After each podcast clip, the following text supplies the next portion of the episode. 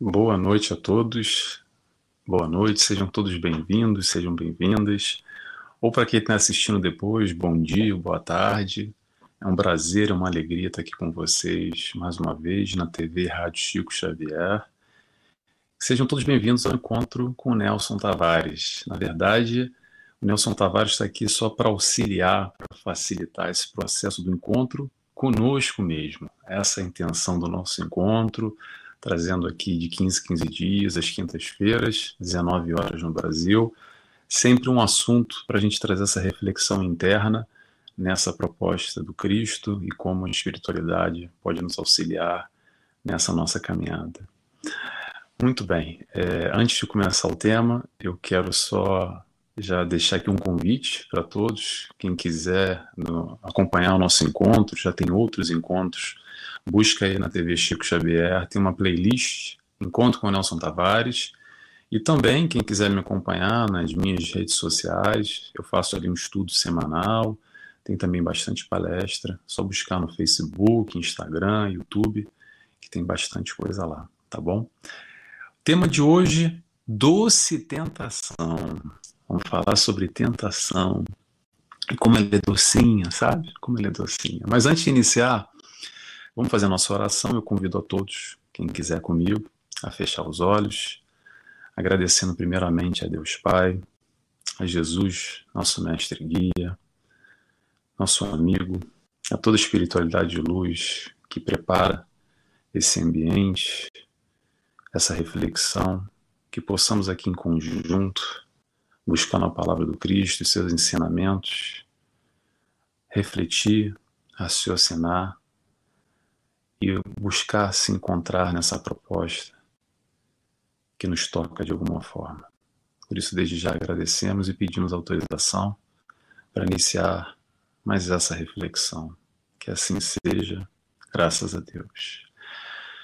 Muito bem, pessoal. Então, doce tentação. Por que, que foi que eu escolhi esse tema dessa história de tentação, ou a melhor, a tal da doce tentação? Escolhi pelo seguinte, porque tentação é uma pegadinha da encarnação. É aquela história que às vezes a gente encara de uma forma, mas na verdade tem uma outro, tem um outro significado, tem uma outra simbologia, tem um outro propósito que às vezes a gente está acostumado e não consegue enxergar direito, então a gente vive correndo e fugindo da tal da tentação. E é um pouco disso que a gente vai discutir hoje aqui e que a gente possa pensar em conjunto, raciocinar e refletir nessa história de tentação, como isso influencia a nossa vida positivamente, negativamente. Será que eu tenho que fugir, correr da tentação, eu tenho que encarar lá de frente. Como é que funciona mais ou menos essa história de tentação? Então vamos começar. Por que doce? Por que eu escolhi doce? Porque doce normalmente é gostoso, doce é prazeroso, é agradável, é aquela coisa docinha, né? E tentação quase sempre é doce, porque no fundo ela traz ali algum prazer atrelado. Ela está relacionada normalmente algum desejo, alguma fraqueza, alguma vulnerabilidade, alguma questão pessoal de foro íntimo que nos leva a essa tal tentação. Porque a tentação é o que nos provoca. Ela sempre nos provoca. E cada um aqui tem a sua tentação. A gente vai falar aqui um pouco é, generalizando essa questão da tentação, mas é um aspecto muito individual, que cada um sabe aí onde é que o calo aperta, o que, que é e o que, que não é tentação. Normalmente aquilo que a gente sabe que a gente não deve, mas ainda assim a gente cai. Não é verdade? Não é assim que nós agimos com essa história de tentação? Abre aspas. Não nos deixeis cair em tentação, diz a oração, Pai Nosso, a oração que Jesus nos ensinou lá no finalzinho. E a gente leva muito essa história do cair em tentação como se a gente tem que, tivesse que passar a vida inteira correndo, correndo, correndo, correndo, fugindo, fugindo, fugindo, fugindo da tentação, não enfrentando ela como se fosse ali algo pecaminoso, sabe? Aquela coisa, parece que a gente é que nem o diabo fugindo da cruz. Diabo entre aspas, tá, gente? Não tem diabo, é só que uma, um dito popular, tá? A gente sabe que não tem diabo, não tem nada disso. Mas essa a questão que a gente está sempre fugindo, fugindo, fugindo, fugindo de algo que, na verdade, a gente está fugindo de quem? De nós mesmos? Porque se existe alguma tentação, é porque está ali apontado algum tipo de fraqueza que é interna, algum tipo de vulnerabilidade que está aqui dentro. Então a tentação lá de fora, na verdade, só reflete o aspecto interior, o aspecto interno, o nosso eu. E é esse um pouco o ponto que a gente tem que observar, porque quando vem com essa história do cair em tentação, é diferente do que fugir cair e fugir são questões muito diferentes. Normalmente a gente foca nessa questão muito exterior, como se a tentação viesse de fora e a gente tem que abolir aquilo. Mas calma lá, por que, que a tentação para mim é uma coisa e para outra pessoa não é? E as pessoas esquecem de se perguntar um pouco isso. Claro que existem tentações quase que coletivas num todo, Ok, existem sim, não vou aqui ficar nomeando, mas até porque nós estamos encarnados e temos mais ou menos a mesma vibração em um mundo de provas e expiações, que a gente já vai falar um pouco sobre isso. Mas é claro que, lembremos, a tentação do Nelson é, é diferente da sua tentação, que é diferente do seu vizinho, do seu outro amigo, e por aí vai. Então, essa história do não nos deixeis cair em tentação, nessa oração, a gente fala muito automaticamente, não para para pensar, vai muito mais no sentido do que? Do que, Pai, me dê forças para enfrentar essas tais provações e não fugir delas. Quando a gente recorre ao Pai, faz essa oração buscando o alto, exatamente para ter um enfrentamento, reconhecendo que, olha, Pai, olha, tá difícil, isso me tenta, é complicado, não estou conseguindo suportar. E a gente faz essa oração, a gente se conecta com o alto para buscar exatamente essa força que às vezes a gente se sente fragilizado para passar por tais questões, por tais tentações. E aí a gente recorre ao céu, recorre ao nosso mentor, recorre à espiritualidade amiga, exatamente no processo para nos auxiliar, para a gente não cair na tentação, mas não que nós tenhamos que fugir da tentação. Até porque tentação, às vezes, é aprovação que a gente necessita. Eu vou repetir, tentação às vezes é a tal da aprovação. Lembremos, o que, que os espíritos encarnados estão aqui fazendo? Eu e vocês. 99,9999999% está provando ou está espiando. Então não adianta querer fugir da tal da aprovação, ou a tentação, no caso, que às vezes é uma aprovação, que está ali na nossa frente, exatamente para a gente trabalhar essa questão, porque a gente pode até conseguir fugir uma encarnação inteira. Mas mais na frente a gente vai ter que lidar com essa tal questão. Porque se de alguma forma ela ainda é um ponto fraco, um ponto vulnerável, uma mazela, algo que tem que ser trabalhado, ela vai ser trabalhada. Se não for hoje, vai ser amanhã. Se não for amanhã, vai ser depois de amanhã. E assim vai. Se não for nessa, vai ser numa outra encarnação. A, a conquista, a, a conquista das virtudes, a nossa valorização, o nosso crescimento íntimo vai exatamente nesse enfrentamento das nossas provas. E às vezes a tentação é a tal da prova. Por isso que eu disse desde o início que é a tal da pegadinha, que a gente vive fugindo da tentação. Mas a questão é essa, é a gente encontrar essa tentação, vencer essa tentação. Claro que não é fácil. Claro que tem que ter um esforço, porque se fosse fácil, não seria já uma tentação, já seria algo conquistado. É como Joana de Anjos nos diz que a tentação é um teste de avaliação moral. Eu vou repetir, teste de avaliação moral. E a gente está o quê? A gente está aqui encarnado para quê? A gente está aqui encarnado exatamente para isso, para bater de frente com essas tais provações ou com essas tais tentações. A vitória é através dessa luta vencida. É uma construção. É o enfrentamento e não fugindo. Não é de um dia para o outro que a gente constrói um edifício. Não é no piscar de olhos, no estalar de dedos. Às vezes a gente quer que seja assim. Seria ótimo se fosse. Mas na realidade é um processo contínuo, devagar. É dia após dia. nesse processo de provação, como elas, como elas aparecem, surgem na nossa vida, é exatamente através dessa aprovação hoje que vai nos mostrar verdadeiramente como nós somos. Passamos dessa prova, já virou virtude? Ainda não? Tem que repetir? A gente tirou ali nota 7, 7,5, 8. Vai ser repetida até a gente tirar 10. A conquista da virtude é quando a gente tira nota 10. Aí é o momento que aquela tentação não é mais tentação a gente vai olhar para trás e vai falar assim: é aquilo fez sentido naquele momento na minha vida, aquilo fez sentido que eu quero dizer no, no, no, na interpretação de que aquilo era uma fraqueza na minha vida naquele momento e hoje eu consegui superar. Hoje eu tenho um outro entendimento, hoje eu tenho uma outra visão.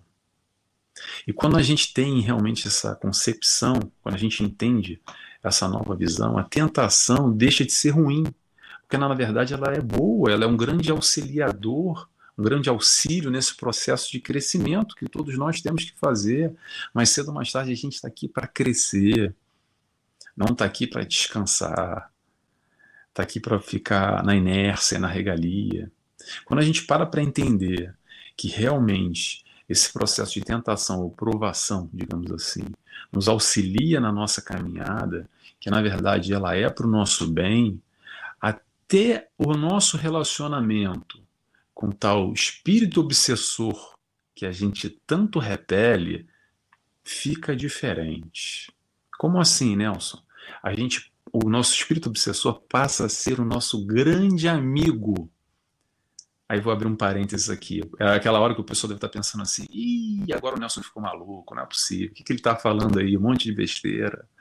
Vamos lá. É o seguinte: o espírito obsessor fora da carne, principalmente, né, que a gente está falando espiritualidade nos obsidiando, ela consegue vislumbrar um panorama muito mais amplo do que estando aqui na carne, aqui na carne, né, enquanto estamos encarnados. Então é nesse momento que eles, digamos assim, têm um livre acesso às nossas virtudes e às nossas fraquezas.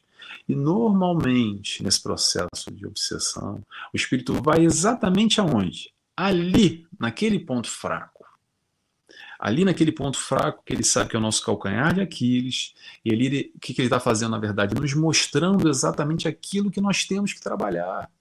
Porque se a gente não tivesse aquele calcanhar de Aquiles ali, não seria o eixo que ele conseguiria é, nos afetar de alguma forma. Porque através dessas, dessas, pequenas brechas que nós temos ainda, e que faz parte, que, por exemplo, espíritos obsessores estão ali trabalhando nesse, negativamente nesse processo, de obsessão, de uma obsessão mais direta, de uma outra encarnação, de uma dívida, de um, uma questão de ódio, rancor, como por uma afinidade, digamos, não muito legal, algum vício que a gente tem, algum desvio de caráter, de conduta, algum proceder não muito bom, e aí essa espiritualidade se conecta através dali mas são exatamente essas tentações que nos mostram esse caminho. Então é nesse sentido que o, espírito obsessor passa a ser o nosso grande auxiliar, o nosso grande colega, fazendo esse grande auxílio nesse processo de nos enxergar. Sabe por quê? Porque às vezes a gente não se enxerga. Às vezes a gente passa pano e finge que não vê e não quer nos enfrentar verdadeiramente como nós somos. Não queremos olhar para o nosso eu, a gente não quer buscar esse conteúdo que está lá dentro. Por isso que eu sempre digo, um dia a gente vai ter que trabalhar essa questão aí, essa tentação de alguma forma. Ou vai ser provando, ou vai ser espiando. Não vai ser no passe de mágica. Tentação é um convite, é um convite ao, tra ao trabalho. Que trabalho é esse? É o trabalho interno é olhar aí para dentro e se perguntar: você sabe o que te balança, não sabe? Então se questiona, vai lá dentro e tenta entender que é o seguinte: só urso cai em armadilha para urso e só peixe cai em armadilha para peixe. Se você tem alguma fraqueza, alguma questão que te tenta, e com certeza você tem, porque todos nós temos, é exatamente esse ponto que a gente tem que buscar essa reflexão mais aprofundada. Entender que, é, de repente eu sou urso, por isso que eu estou caindo na armadilha de urso, ou não, de repente eu sou peixe. E aos poucos a gente vai conquistando ali. Até porque o que é tentação para mim, como eu falei, não é tentação para os outros. Vamos para aquela história alegórica de Adão e Eva, a história da maçã, que é a primeira, a primeira grande tentação vem nessa alegoria, né? Nesse, nesse contato que a maçã veio para ser, a ser a tentação do casal, e caíram na tentação da maçã. Agora, vou dizer por mim, eu não gosto de maçã, então para mim isso não seria uma tentação. Agora, se for chocolate, aí é outra história. O que, que é tentação para você hoje, ou que aquilo, aquilo que já foi, na verdade, quando a gente consegue analisar essa encarnação, tomara que você consiga, que a gente consiga fazer essa análise, olhando um pouco para trás e percebendo que talvez há 5, 10, 15, 20 anos, 30, 50 anos atrás, algum aspecto, alguma questão era uma tentação na nossa vida. Mas aos poucos a gente foi melhorando, a gente foi caminhando e a gente hoje olha para trás e vê que aquilo não faz muito mais sentido. Isso quer dizer o quê? Que a gente conquistou, que sim, vencemos essa tal tentação. E essa caminhada, essa é a busca. Então, é bom a gente sempre fazer essa leitura de um, no panorama, mesmo nessa encarnação, e também valorizar esses pontos positivos já adquiridos, até para nos fortalecer nesse enfrentamento dessas tentações que hoje fazem parte da nossa vida, que hoje deve ser, devem ser trabalhadas de alguma maneira. Porque há várias maneiras da gente interpretar e refletir através desse aspecto da tal da, das tentações na nossa vida.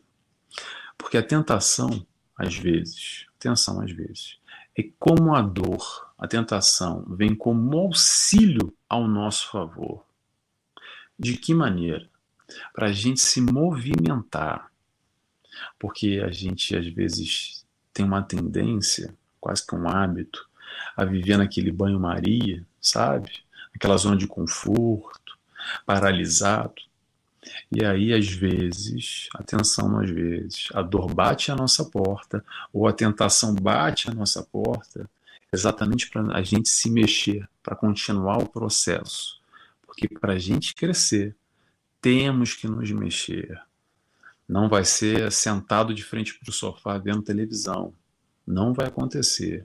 Vai ser através do enfrentamento das questões do nosso dia a dia, com a família, com o vizinho, no ambiente de trabalho, na rua, no trânsito, no banco, no supermercado, no nosso relacionamento com o mundo e também no nosso relacionamento conosco mesmo. O que, que isso quer dizer, Nelson? Sabe aquelas questões de foro íntimo que às vezes balança, que a gente fica meio tá meio triste, tá meio decepcionado, tá meio irritado, tá meio agressivo e não entende o porquê? esse relacionamento conosco, buscando nos entender. Porque às vezes a gente está irritado, está triste, está chateado, está magoado e nem sabe o que está se passando. E a gente precisa entender, é o ponto número um, primeiramente a gente precisa entender o que está acontecendo. Por que, que eu estou assim? E aí vem a tentação nesse aspecto de que a gente tentar entender e buscar uma avaliação mais profunda não só do fora, mas principalmente desse íntimo. Porque tudo na vida, tudo que acontece ao nosso redor, tem um propósito. Sabe aquela história do que nada é por acaso? E nada é por acaso mesmo. Quando eu falo nada, a gente tem que frisar, sublinhar e botar um marca-texto em cima do nada. Porque normalmente a nossa avaliação do que é bom e do que é ruim na nossa vida ainda é muito limitada. Por isso que a gente ainda interpreta muitas vezes a tentação como a dor, é, considerando que é algo negativo, mas nem sempre é negativo. Às vezes é por causa da nossa visão limitada que a gente não consegue compreender a fundo o verdadeiro propósito daquela questão ou daquela tentação que acontece na nossa vida. Porque quando a gente para para entender e compreende que tudo tudo na vida, no fundo, no fundo, no fundo, não é ruim, é bom. Por quê? Porque traz algum aprendizado que vem de encontro às nossas necessidades. Ah, Nelson, mas eu não tenho necessidade nenhuma. Será? Será? Porque numa visão limitada a gente acha que não, tá tudo bem, tá tudo tranquilo. Será? Será? Esse é um grande questionamento que a gente tem que entender ou buscar compreender. Tem uma história que eu quero trazer aqui, dessa questão de bom ou ruim, que eu acho que ilustra bem. Eu não sei se é o, é o fazendeiro, não sei se é japonês ou se é chinês, mas é a história do fazendeiro do Japão. Pronto, vamos dizer assim, fazendeiro japonês. Que é o seguinte: o fazendeiro tinha um cavalo. E aí esse cavalo fugiu. E aí os vizinhos se reuniram na casa dele, né? E foram lá lamentar, para falar: Ei, Fulano, mas que azar! Nossa, que desgraça! Seu cavalo fugiu. Aí o fazendeiro vira e fala assim: É, talvez. Aí todo mundo fica meio intrigado, fala: Esse cara é maluco, o que, que ele tá falando? Tá bom, passa no dia seguinte, o cavalo voltou e voltou com outros quatro cavalos. Aí a vizinhança se reuniu de novo na porta dele. Aí todo mundo voltou e ficou, poxa, que sorte, isso sim, esse tá virado para a lua, esse é muito sortudo mesmo. O cavalo foi embora e voltou com mais quatro, olha que beleza. E aí o fazendeiro vira e fala assim, talvez. Aí pronto, o pessoal fala, ah, agora tá maluco mesmo, recebeu, tem quatro, tem cinco cavalos, era um, agora tem cinco, tá bom. Aí no dia seguinte, o filho dele foi montar um dos cavalos caiu e quebrou o braço. Aí pronto, a vizinhança voltou lá de novo. E todo mundo comentando: ah, meu Deus, olha que azar, o filho quebrou o braço, e agora, e agora?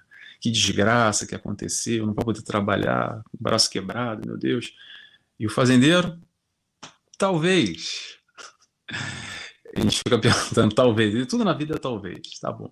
E no dia seguinte, o país entrou em guerra, o exército foi bater a porta na aldeia de cada, cada morador para recrutar aqueles jovens aptos ao serviço militar. E olhando para o filho dele, que estava com o braço quebrado, estava incapacitado de ir para a guerra. E mais uma vez o vizinho fala: será que foi sorte? Será que foi azar? Talvez. Então, o que, que a gente para para pensar nessa história? É difícil a gente vislumbrar o após, o porquê que as coisas acontecem na nossa vida. Tudo tem o seu propósito. Essa história do, do, do fazendeiro chinês, japonês, é só para ilustrar como nós somos ainda pequenos nessa compreensão, principalmente nessa perspectiva espiritual, quando, por exemplo, vou dar um exemplo aqui que a espiritualidade nos traz, através da doutrina espírita, tem diversos relatos como esse, que, por exemplo, por exemplo, a gente olha um camarada que nasceu agora sem dois braços e sem duas pernas, e nós, vizinhos, vamos lá de encontro àquela criança, aquela mãe, o que, que a gente fala? Oh, mas que azar, que desgraça, que coisa ruim. É assim que a gente faz. E aí vem a espiritualidade e nos mostra que esse é um espírito que nas últimas três encarnações ele se suicidou então ele veio hoje sem braços e sem pernas para poder ter essa experiência aqui, dificultando essa, essa probabilidade dele cometer mais um suicídio. E assim, através de uma encarnação com extrema dificuldade, sem braços e sem pernas, ele vai poder experienciar aquilo que é necessário. Então, tudo que a gente olha como positivo e negativo é muito subjetivo talvez está de, de acordo com a nossa lente, com a nossa visão limitada. E esse é o momento que a gente tem a oportunidade de questionar a nossa fé verdadeiramente. O quanto a gente confia, entrega nas mãos de Deus o que acontece ao nosso redor. Esse é um grande desafio, um desafio que a gente tem que buscar se questionar quase que a nossa vida inteira. Porque se a gente não preste atenção e se deixa levar, a gente acaba caindo na revolta. Ah, mas isso é injusto. Será que é injusto? Será? Quando a gente tem uma visão limitada, é muito mais fácil apontar o dedo e falar: ah, tem que ser assim, tem que ser assado. Isso é bom, isso é ruim, isso é sorte, isso é azar. Isso é injustiça de Deus. Isso é uma graça de Deus, uma dádiva. Ou não, isso é ruim, isso é bom. Questão, fica a questão. O importante nessa história de tentação é o seguinte: outro aspecto, a gente conseguir reconhecer ou se reconhecer o quanto frágil, quanto frágil nós somos, as nossas fragilidades. Porque a partir do momento que a gente reconhece as nossas fragilidades, é aí que a gente pode trabalhar aquilo que a gente reconhece em nós. Porque enquanto a gente viver nessa capa do super-herói, do super-homem, da super-mulher, do bonzão ou da boa zona, que pode tudo e que, não, comigo vem que vem, peito aberto, eu consigo fazer tudo, etc e tal, fica difícil da gente olhar para dentro de nós e de entender as nossas fragilidades, de entender essas nossas dificuldades. Porque a gente vive passando uma maquiagem, passando pano em nós mesmos o tempo inteiro quase que embaçando, passa o pano na nossa vista. Aqui, ó, na nossa vista, a gente não consegue se enxergar. E aí, de repente, quando a gente vê, a gente cai num, numa síndrome do pânico, por exemplo, num processo depressivo, a gente está mal e não se entende por quê, e questiona o que está acontecendo comigo. Não é de um dia para o outro. Às vezes o processo vem em crescimento, não é de um dia para o outro que a gente está para baixo, está mal. Eu estou falando num sentido mais contínuo, ok? Não estou falando que há dias felizes e dias tristes, atenção, não vamos generalizar e colocar tudo como se fosse um, uma grande problemática.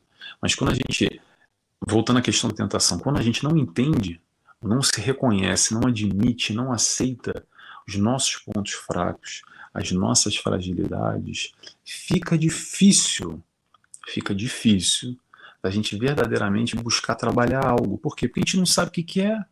Então, como é que eu vou trabalhar? Eu vou modificar algo em mim que eu reconheça, que reconheça não, que é uma fraqueza, se eu não sei que eu tenho essa fraqueza.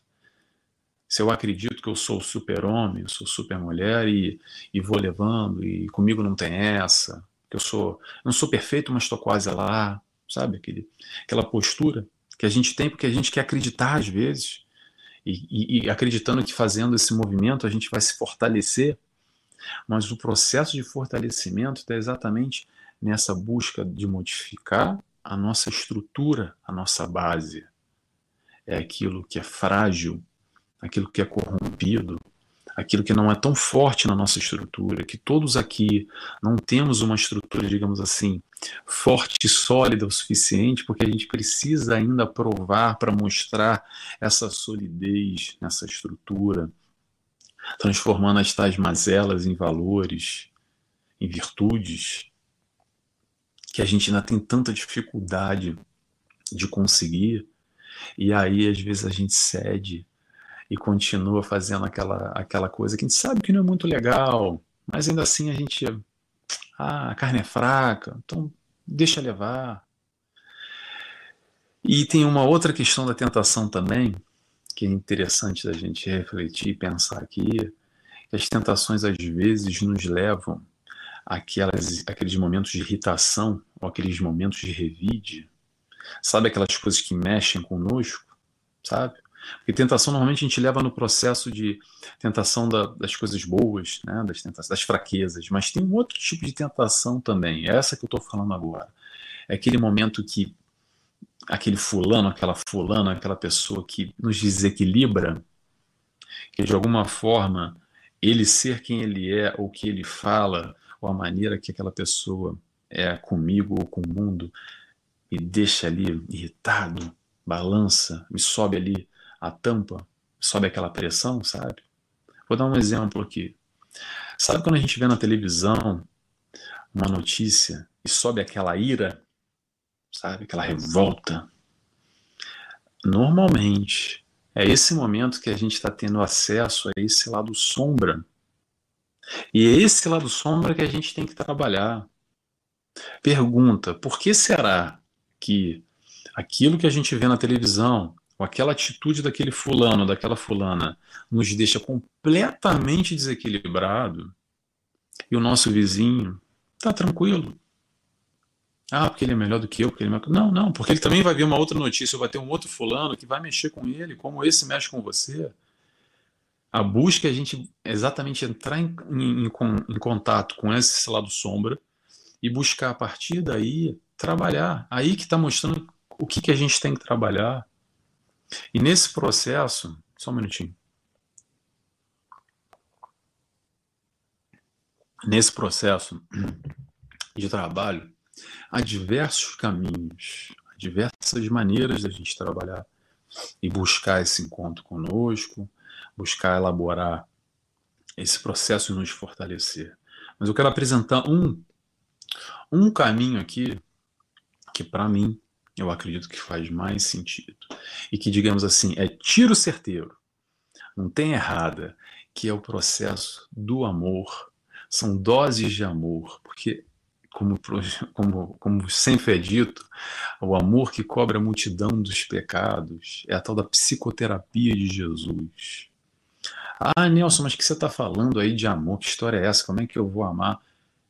É aos poucos, entrando em contato, tendo acesso nesses momentos de ira, de raiva, de revolta, de agressão, que estão aí dentro. Estão aí dentro. Primeiro aceita e se reconhece olha no espelho e fala: É, tem momento mesmo que eu perco a cabeça. Tudo bem, não tem problema. Aí vem a questão do amor.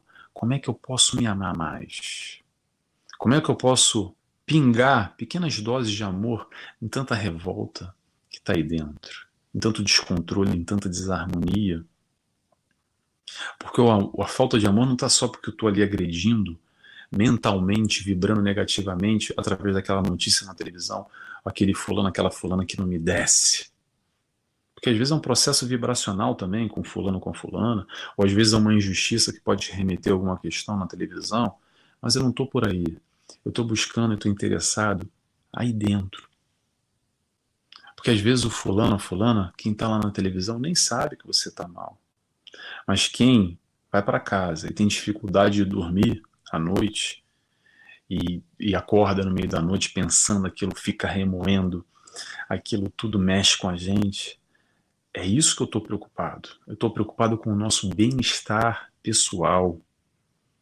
Então essa minha busca, essa minha busca não, esse, esse contato, a psicoterapia de Jesus vem exatamente nesse encontro do amor para nós mesmos estarmos melhor, melhores com essas questões que nos rodeiam na nossa vida, nesse dia a dia, a ideia da, da, de Jesus, a psicoterapia de Jesus, ou todo, tudo que Jesus vem nos trazer, não é só para ah, o reino dos céus, porque lá a gente vai virar bonzinho, está tudo resolvido. Não, é para hoje, é para agora. É para resolver exatamente esses conflitos, essas questões que mexem conosco, como Joana de Anjos vem trazer essa psicologia toda, Hamed e tantos outros, que vem exatamente facilitar, raciocinar, discutir em conjunto, nos dando as tais ferramentas para a gente buscar esse aprimoramento interno. Ninguém vai fazer por nós. Quem vai fazer por nós somos nós mesmos. Claro que quanto mais informação a gente tiver, melhor. Melhores ferramentas a gente tem para lidar com essas questões para domar as tais mais inclinações. Sabe essa história do domar as mais inclinações? O domar, como domar um cavalo, vamos pensar assim.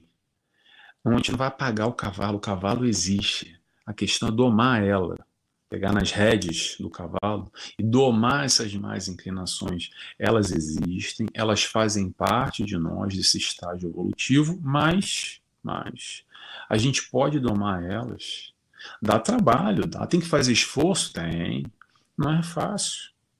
A tentação está sempre voltada em algo prazeroso. A gente vive nesse mundo encarnado ainda com um aspecto do prazer que nos movimenta, que é normal, ok?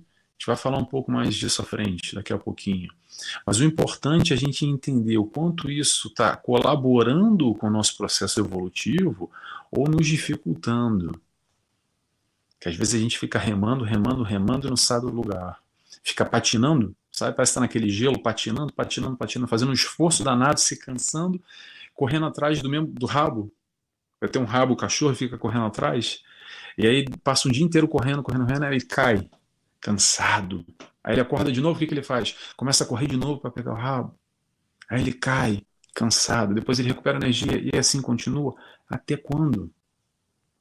Até quando a gente vai continuar nessa busca desenfreada por algo que não vai chegar a lugar nenhum?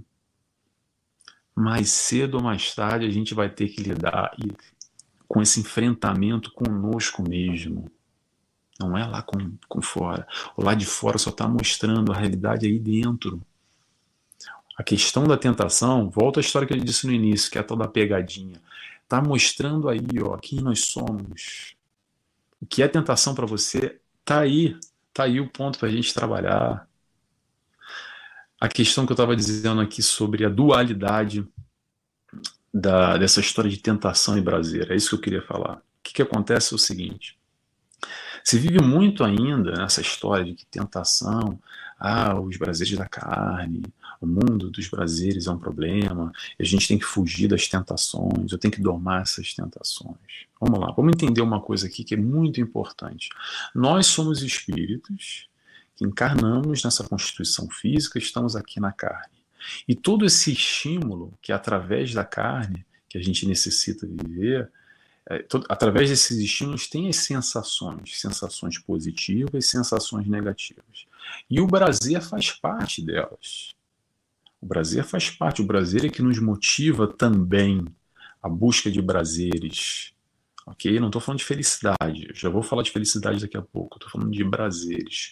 O quanto na nossa vida a gente está envolto de sensações e essas sensações muitas vezes podem se transformar em tentações. E é aí que mora o perigo. Aí que a gente tem que ter calma e perceber. Mas o que eu quero trazer aqui, que não há uma dualidade, que a gente não tem que fugir dessa questão dos, da tentação do Brasil como se fosse algo negativo. Não tem briga nenhuma. Não tem briga nenhuma, tem integração. Nós somos espíritos, encarnamos e vamos passar aqui um período na carne estamos sujeitos a esses prazeres, sejam eles quais forem, ok? Agora, esse processo na carne é interessante a gente lembrar, interessante não, é sempre importante a gente relembrar que é através desse processo na carne que nós evoluímos enquanto espíritos. Que a gente está aqui é para provar, e às vezes a gente está aqui é para lidar com as tais tentações. Não tem problema nenhum em relação a isso. Isso é prazer. Agora, tem uma outra história que está em outro patamar. Que a gente falou muito sobre prazer, mas tem a outra história que é a história da felicidade. E aí a gente volta com a proposta de Jesus, que ele não falou em prazer em momento algum. Jesus vem nos mostrar uma outra perspectiva muito mais profunda, que é da felicidade. Por quê? Porque o prazer, toda essa questão sensorial que a gente está falando, isso fica. Ponto. Mas a conquista feliz permanece. A conquista dos valores. Quando Jesus vem nos trazer o Evangelho, o que é o Evangelho? O Evangelho é um código de condutas. É o momento que a gente tem a capacidade de entrar em contato com esse novo código de condutas e olhar para nossa para o nosso comportamento, para as nossas ações frente à vida e dar uma comparada, dar uma equiparada ali e talvez fazer uma proposta de mudança. A mudança que Jesus traz exatamente nesses valores, valores que estão diferentes dos nossos. E é essa proposta de felicidade que ele vem nos demonstrar. E todos aqui eu tenho certeza que minimamente, quando a gente para para olhar para um passado que a gente fazia alguma besteira que hoje a gente não faz mais, que talvez a gente já conseguiu transformar algo muito negativo em algo positivo na nossa vida. Não sei quem me escuta, mas tomara que a gente consiga fazer essa reflexão, tá? A gente consegue perceber exatamente adquirindo essas novas virtudes, esses novos valores, principalmente comparados a esses valores que Jesus nos traz, a gente consegue sair dessa teoria, porque isso tudo que a gente está falando aqui é muita teoria, mas entrar principalmente nessa parte sensorial, que é o sentimento de felicidade.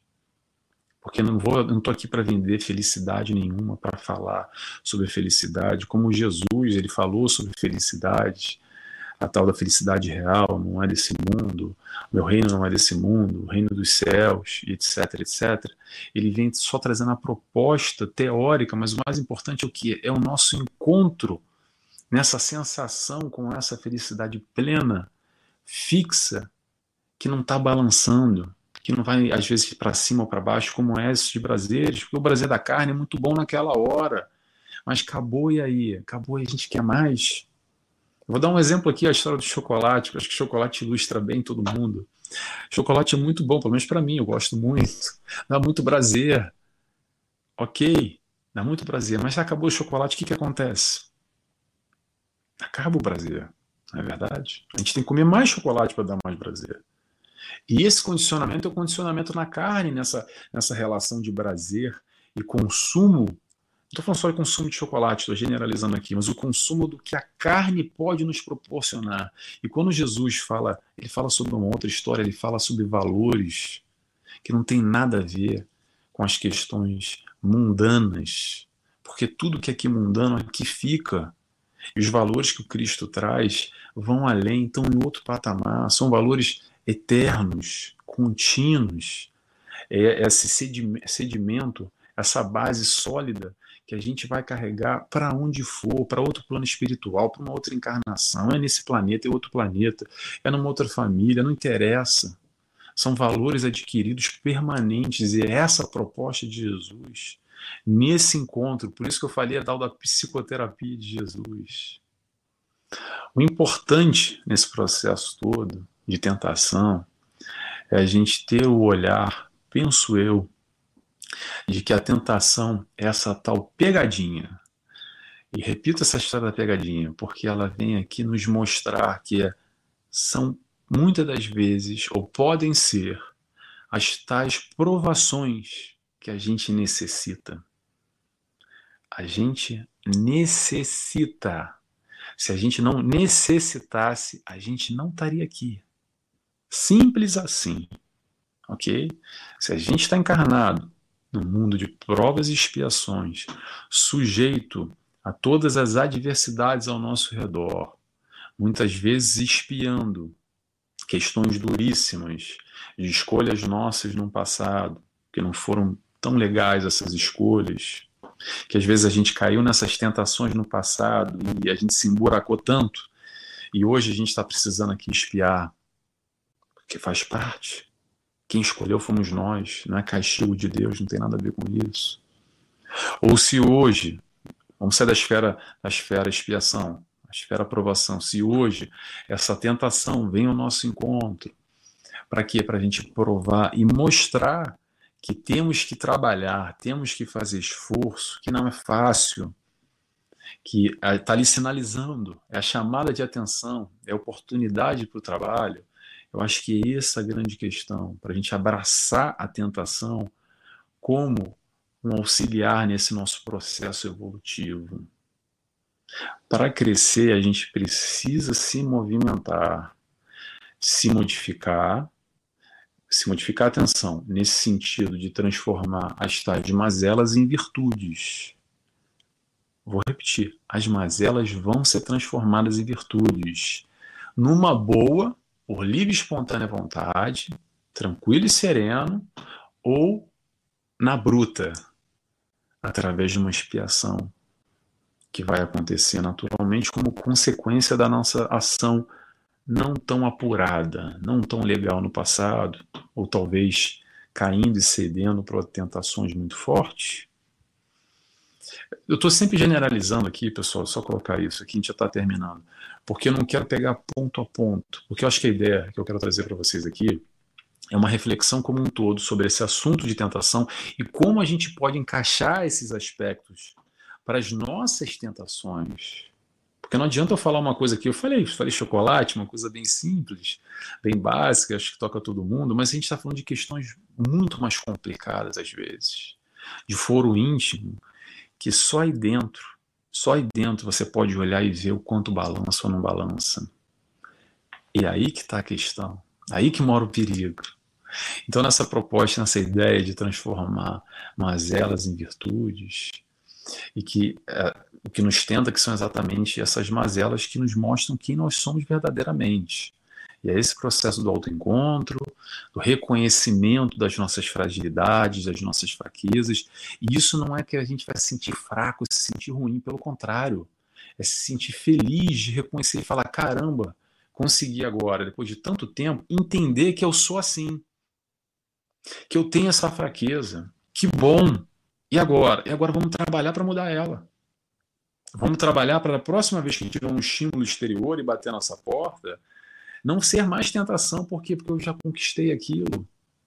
Aquilo para mim agora já não faz mais sentido, aquilo para mim eu já ultrapassei, já pulei essa pedra, essa barreira, já não é mais uma tentação. Então vamos focar em outra questão e aos pouquinhos a gente vai, aos pouquinhos, aos pouquinhos, aos pouquinhos.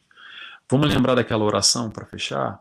Não nos deixeis cair em tentação. Então, frente à tentação que vai aparecer na nossa frente, que nós possamos estar conectados com o alto, pedir o auxílio, que sempre vai ter lá alguém para nos amparar. Lembrando, o nosso mentor, olha só, gente, a gente esquece do nosso mentor. Deixa eu falar para vocês e repito isso sempre. Desculpa para quem já me acompanha de ser chato. O nosso mentor, ele está encarregado de tomar conta da gente. Sabe uma babysitter, uma babá? Que a gente contrata e paga caro às vezes, sabe? Uma babá de primeira linha, a mais cara, a melhor para cuidar de uma criança, do nosso filho. Esse é o nosso mentor que está aí para cuidar da gente. Só que a gente esquece dele, a gente se desconecta dele. Então, no momento da tentação, e não só, a gente faz muita pouca oração, a gente se conecta muito pouco com o alto, porque a gente permanece muitas vezes ensoberbado nessa psicosfera negativa que o mundo ao redor, porque a gente está muito mais nessa, naquela história do, do, fazendeiro chinês, e lá o vizinho vai botar a mão aqui no queixo e ficar assim: é, é sorte, ah, é azar, ah, é assim, é assado. E a gente esquece de buscar o alto. O contato com o alto que é o mais importante. Então vamos buscar nos conectar com o nosso mentor, com a espiritualidade de luz que está sempre ao nosso redor. Eu vou encerrando por aqui. Agora eu convido a todos, quem quiser comigo, fazer uma oração, fechando os olhos, agradecendo a Deus Pai primeiramente, a Jesus, nosso mestre e guia, nosso amigo acima de tudo. Obrigado a toda a espiritualidade, que dirige, nos protege e nos auxilia por mais esse trabalho que prepara esse ambiente, podendo aqui refletir sobre esses aspectos tão importantes, sempre pautados nos ensinamentos de Jesus, que são muito atuais e vêm de encontro com todas essas aflições e dificuldades que enfrentamos na nossa vida, no nosso dia a dia. Por isso agradecemos encarecidamente mais uma vez. Obrigado, Senhor. Fica conosco Graças a Deus, que assim seja. Pessoal, foi um prazer ter vocês aqui e até a próxima, até 15 dias, de volta nesse encontro com Nelson Tavares, tá bom? Tchau, tchau. Um abraço a todos.